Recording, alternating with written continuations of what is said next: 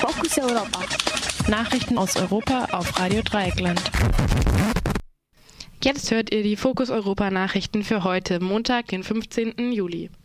NPD auf Anti-Asyl-Tour in Berlin. Bei Kundgebungen an fünf Standorten nahe Flüchtlingsunterkünften haben Rechte letzte Woche mit einer angemeldeten LKW-Tour rassistische Hetze betrieben. Nach Angaben des Flüchtlingsrats Berlin waren etwa 15 NPDler daran beteiligt. Es gab an jedem Ort eine Gegenkundgebung, die teilweise so groß war, dass die NPD deshalb auf ihre Veranstaltung verzichtete.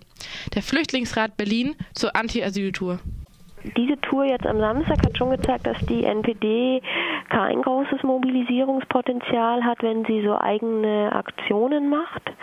Aber ähm, am Dienstag in Hellersdorf, diese Bürgerveranstaltung, da wurde schon sehr deutlich, dass der Rassismus auch weit verbreitet ist in den nicht organisierten äh, Bürgerinnen und Bürgern. Portugiesische Regierung gibt sich noch eine Woche für die Findung eines Kompromisses zur nationalen Rettung. Der Dialog zwischen PSD, CDS und der sozialistischen Oppositionspartei PS begann am gestrigen Sonntag nun wollen die Repräsentanten der drei Fraktionen innerhalb einer Woche einen Konsens finden.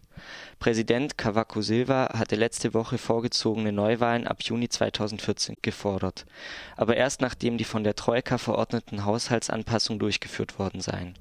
Er hatte dabei gewarnt, dass, im Falle eines Scheiterns der Kompromissfindung, die portugiesische Bevölkerung fähig sei, ihre Schlussfolgerungen über die Verantwortung der drei großen Parteien zu ziehen Jetzt einen Wahlprozess einzuleiten, könnte einen Rückschritt in allem bedeuten, was Portugal schon erreicht hat, so Cavaco Silva.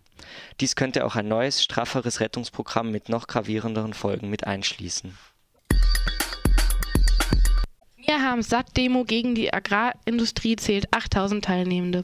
Vergangenen Samstag protestierte ein breites Bündnis von landwirtschaftlichen Organisationen, Verbänden aus dem Naturschutzbereich, kirchlichen Zusammenschlüsse sowie entwicklungspolitischen Initiativen in München. Regine Hollow von der Kampagne Meine Landwirtschaft hat die Demo mitorganisiert. Zudem haben wir über das Thema Flächenverbrauch bzw. Flächenfraß jetzt das erste Mal mit Verkehrsinitiativen zu einer Demo aufgerufen, was ein großer Erfolg war. Was vielleicht nicht ganz so schön war, war, dass das Wetter so gut war, dass die ganzen Landwirte nicht zur Demo kommen konnten, weil sie alle auf ihren Feldern arbeiten mussten. Zur Demo aufgerufen haben wir vor dem Hintergrund der anstehenden Landes- und Bundestagswahlen. Im landwirtschaftlichen Kontext geht es nun um die nationale Umsetzung der gemeinsamen europäischen Agrarpolitik. Und auf europäischer Ebene sind wir von der Position der deutschen Agrarministerin sehr enttäuscht. Wir haben halt nicht das Gefühl, dass sie etwas dazu beitragen möchte, dass bäuerliche Betriebe unterstützt werden und dass die ländlichen Strukturen gefördert werden. Genau, und deshalb versuchen wir einfach weiter Druck aufzubauen und sind auf die Straße gegangen, wenn es jetzt auch um die nationale Umsetzung GAP geht. In Brüssel findet heute ab 10 Uhr ein Treffen des EU-Ministerrats statt, bei dem zum aktuellen Stand der Agrarreform, zu Direktzahlungen, gemeinsamer Marktorganisation, Förderung der ländlichen Entwicklung sowie zu Finanzierungs- und Verwaltungsfragen diskutiert wird. Es wird ebenfalls ein Gesetzesvorhaben zur Einrichtung eines europäischen Meeres- und Fischereifonds vorgebracht. Erste Verhandlungsrunde zwischen EU und USA abgeschlossen.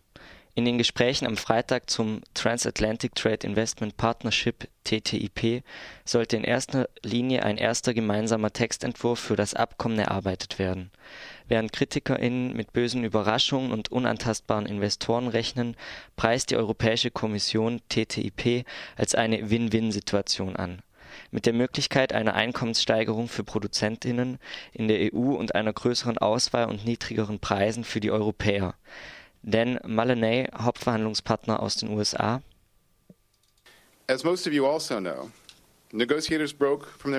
wie viele von Ihnen wissen, haben die Verhandlungspartner am Mittwochmittag die Verhandlungen unterbrochen, um eine Reihe nichtstaatlicher Interessenvertreter anzuhören, welche ein breites Feld von Gruppen repräsentierten.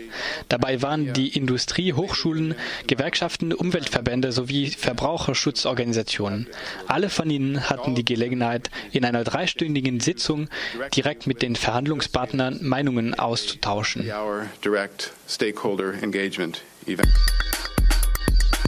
Irische Abgeordnete nach fünf Verhandlungstagen zum Abtreibungsgesetz immer noch nicht müde. Der Absatz des Gesetzesentwurfs zum Schutz des Lebens während der Schwangerschaft, welcher es Frauen erlaubt, einen Abbruch vorzunehmen, wenn das eigene Leben in Gefahr ist, gilt als gesichert. Dennoch steht vor dem Senat eine weitere Woche mit Debatte vor, welche diesen Nachmittag beginnt. Von der Mehrheit der 60 Mitglieder des Oberhauses wird erwartet, dass sie den Entwurf unterstützen.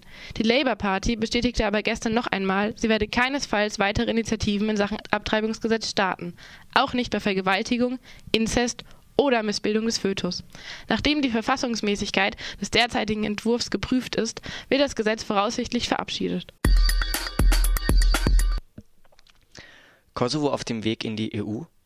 Im April hatten die Ministerpräsidenten Serbiens und des Kosovo, Ivica Dacic und Hashim Thaci, ein historisches Abkommen über die Normalisierung ihrer Beziehungen unterzeichnet.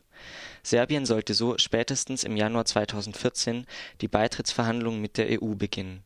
Der Kosovo müsse auf dem Weg in die EU an die anderen Staaten Südosteuropas anschließen und die von der Kommission versprochenen Verhandlungen für ein Stabilisierungs und Assoziierungsabkommen beginnen aber nun verweigern nicht nur die Serbenführer im Nordkosovo die Umsetzung des Abkommens vom April zur Integration des Nordkosovo in den kosovarischen Staat, auch in Pristina hält die Oppositionspartei dagegen. Anfang Juli hatten serbische Politiker in Nordkosovo ein eigenes Parlament bestimmt und zum Boykott der Lokalwahlen aufgerufen, die für den 3. November vorgesehen sind.